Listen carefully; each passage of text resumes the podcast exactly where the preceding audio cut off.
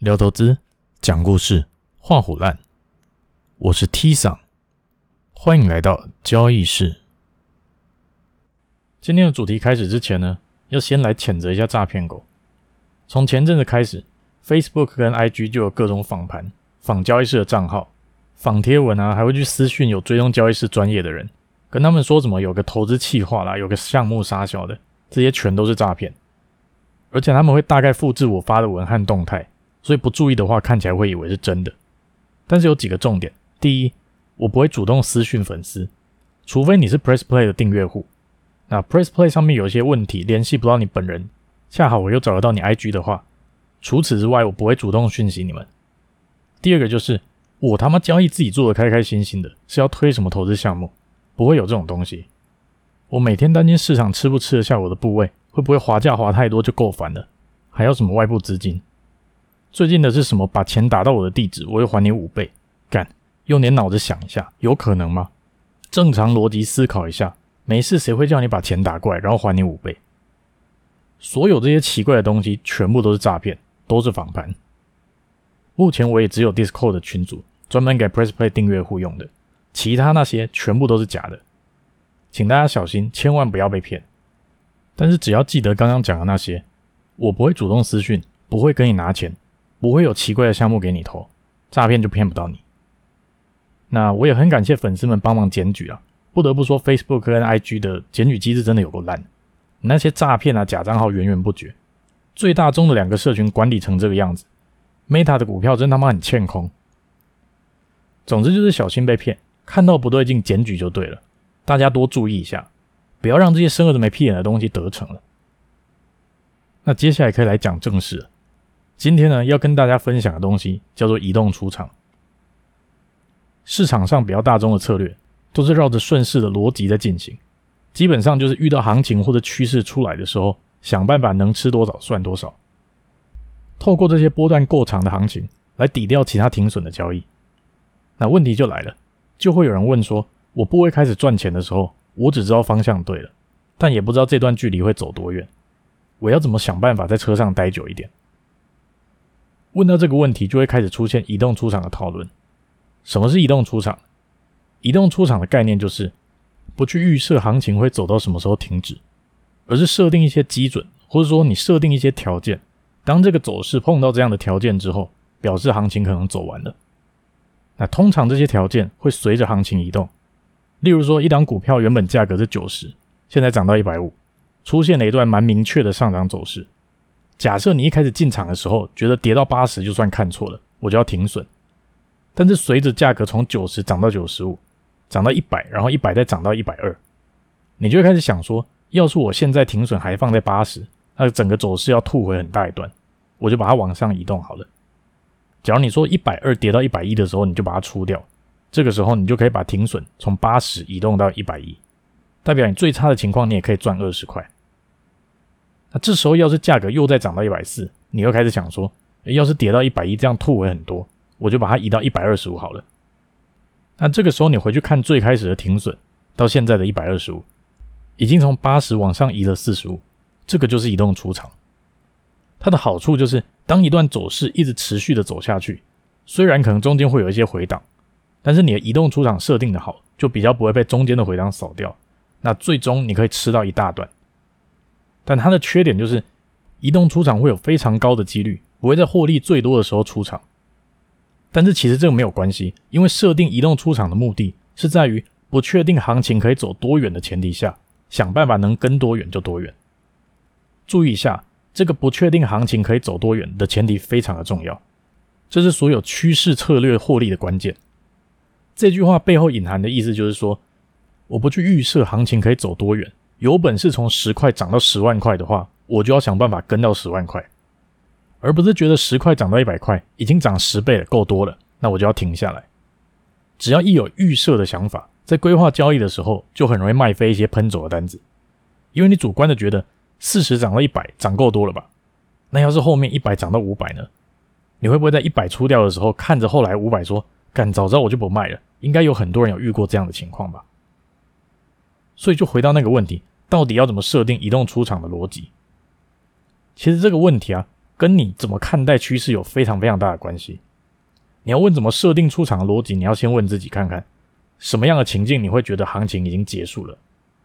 发生什么事件你会觉得这段趋势要停下来了？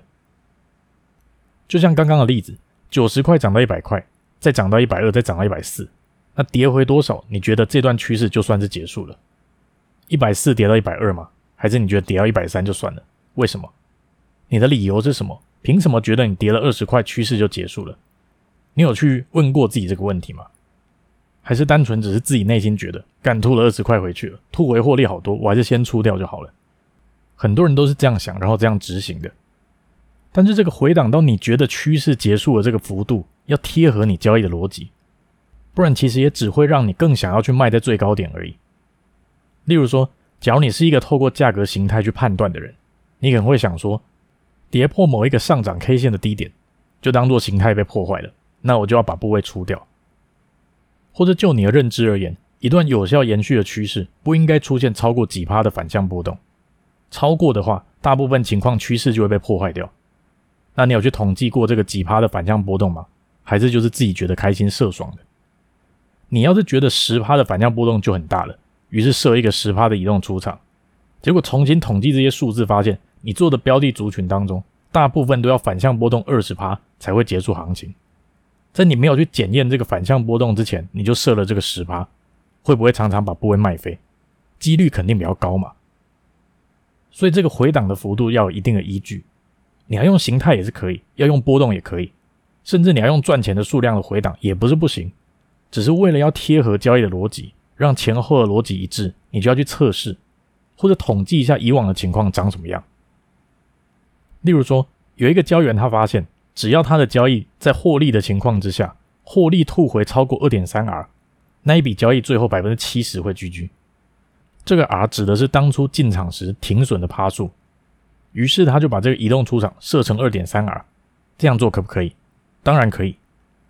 这样做就等于是把获利跟行情绑在一起，假定这个获利会随着行情去走，所以透过获利数来当成行情投射出来的样子，这是一种方法。那假如你统计了过去一千笔交易，发现平均来说，赚钱的交易会爆单大概十五天，赔钱的交易大概会爆四天。但是当赚钱的交易爆单超过十八天之后，获利就会开始锐减。那你也可以把持仓的时间，也就是这笔仓位你报了多久，当成一个行情的投射。这有一个非常大的假设前提，就是你赚钱但是还没有获利了结的时间，跟行情的移动方向是一致的。而那些超过十八天让你获利锐减的交易，回去复盘的时候都会发现，只要超过十八天的行情，也都会出现不小的回档。那这个时间出场也就会是有用的。这两种移动出场方式，并不是直接针对行情动作，而是透过很大量的交易样本，统计出行情要反转的时候，可能反映在自己交易获利或是持仓时间上面的情况。那既然交易最终的目的是为了要赚钱。行情有没有真的到头，我不知道。但是要是行情导致我赚钱的情况变少了，这就是一个很大的讯号。所以结果来说，一样也是追踪趋势到趋势失败，反映在获利上的数字，效果是很接近的。那要是在自己还没有那么多交易样本可以参考的时候，应该要怎么设定才比较合理？刚刚有提到，有些人会用价格形态当一个依据，其实我觉得这个参考价值蛮大的，当然可以。但一样要记得去检视类似的价格形态的破坏，在以往的趋势当中被破坏了，是不是真的达到趋势停止的效果？例如说，你觉得趋势中的长 K 被跌破的时候，就是趋势停止了。结果回头去看那些你认为的趋势，发现二十次里面有十二次跌破长 K 之后又继续往上走，代表跌破长 K 来当移动出场这件事情，趋势真的成功终止的成功率只有四成。那这样你还要用吗？这个检视的方式并不是要达到百分之百准确，在交易当中不太可能做到完全准确，但至少要有一定的参考价值。假如说连五成都不到，那还不如就随便抓就好了，反正成功率说不定差不多。也有人会用固定趴数来当移动出场，老实说，我觉得这个是最不合逻辑的一个做法。